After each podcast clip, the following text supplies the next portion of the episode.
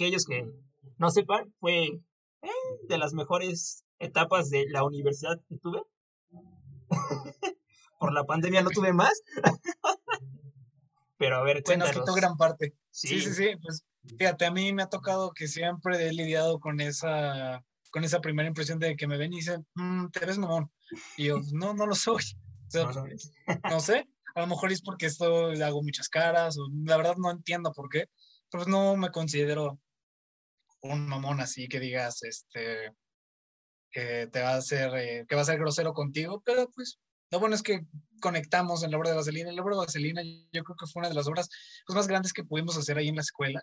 La verdad es que, pues, sin mucho presupuesto, todos este, tratando de organizar, una maestra con un temperamento, este, pues, fuerte, la verdad, que no se ve que es fuerte.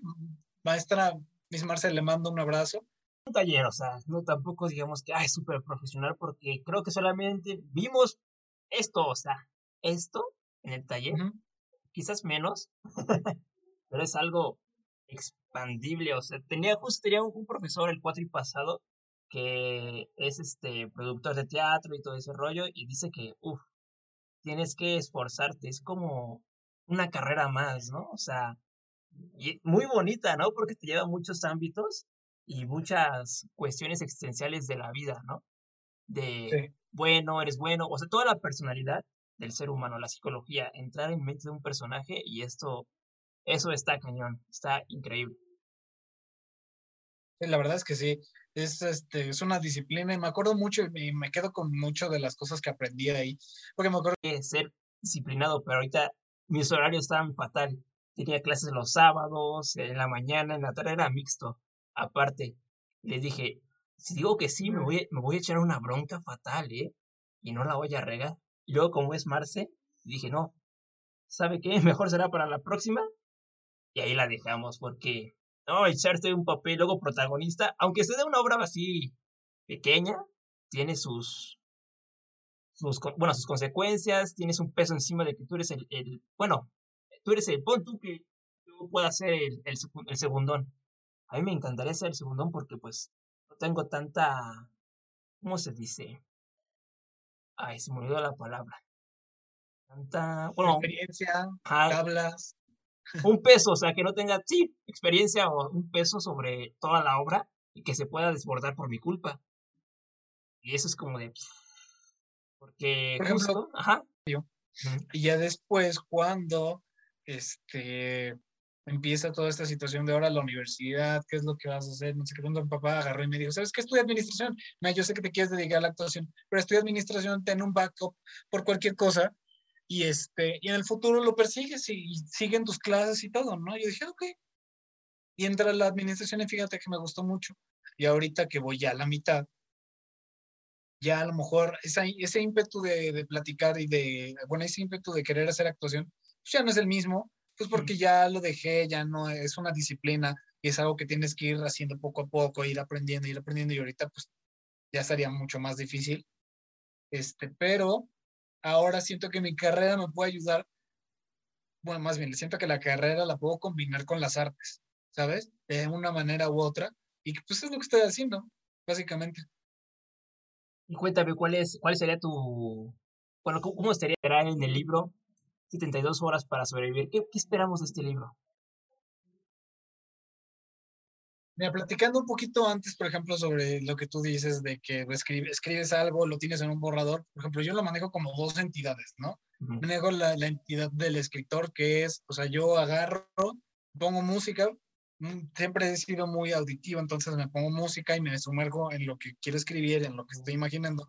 Y una vez que ya lo tengo escrito, o sea, yo, me, yo, me, yo escribo lo que yo quiera y lo estiro o lo, lo reduzco tanto como yo quiera la historia y después viene este otro ente que ya es el editor. Entonces ya es de que ya que lo escribí, ahora me, siento y digo, ¿sabes qué? Voy a empezar a revisar errores de ortografía, errores de gramática, todo lo que tenga que ver si, si tomé en consideración este aspecto del libro, de, de la historia.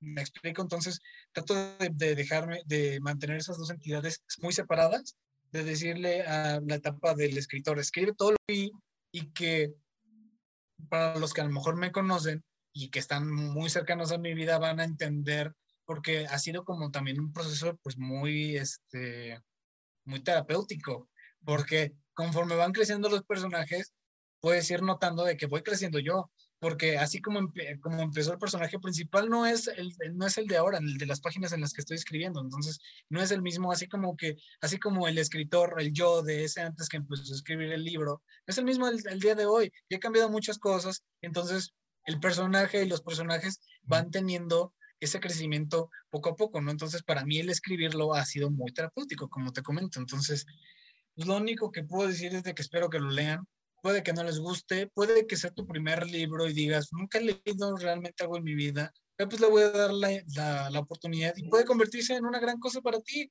Qué chingón, o sea, si sí, si, si, si, hace algo padre y con que una persona tenían este, una diferenciación entre cada uno, ¿no? Entonces es de, ahora entró ahí la parte del editor de decir, ok, ¿sabes qué? Tengo que separar a este de este, ¿cómo es la personalidad de este? ¿Cómo es la personalidad de este? Y cómo va cada uno eh, haciendo una relación simbiótica entre cada uno, porque pues influye en cada uno, ¿me explico? O sea, cada personaje tiene una influencia de una cierta manera u otra en la historia y este, y cometí sus errores, porque es difícil, pero ¿cómo es la única manera de cometer esos errores? Pues es haciéndolo. O sea, si tú quieres hacer un proyecto o escribir un libro o lo que sea que quieras hacer, vas a cometer errores y eso es lo que vamos, pero lo tienes que hacer.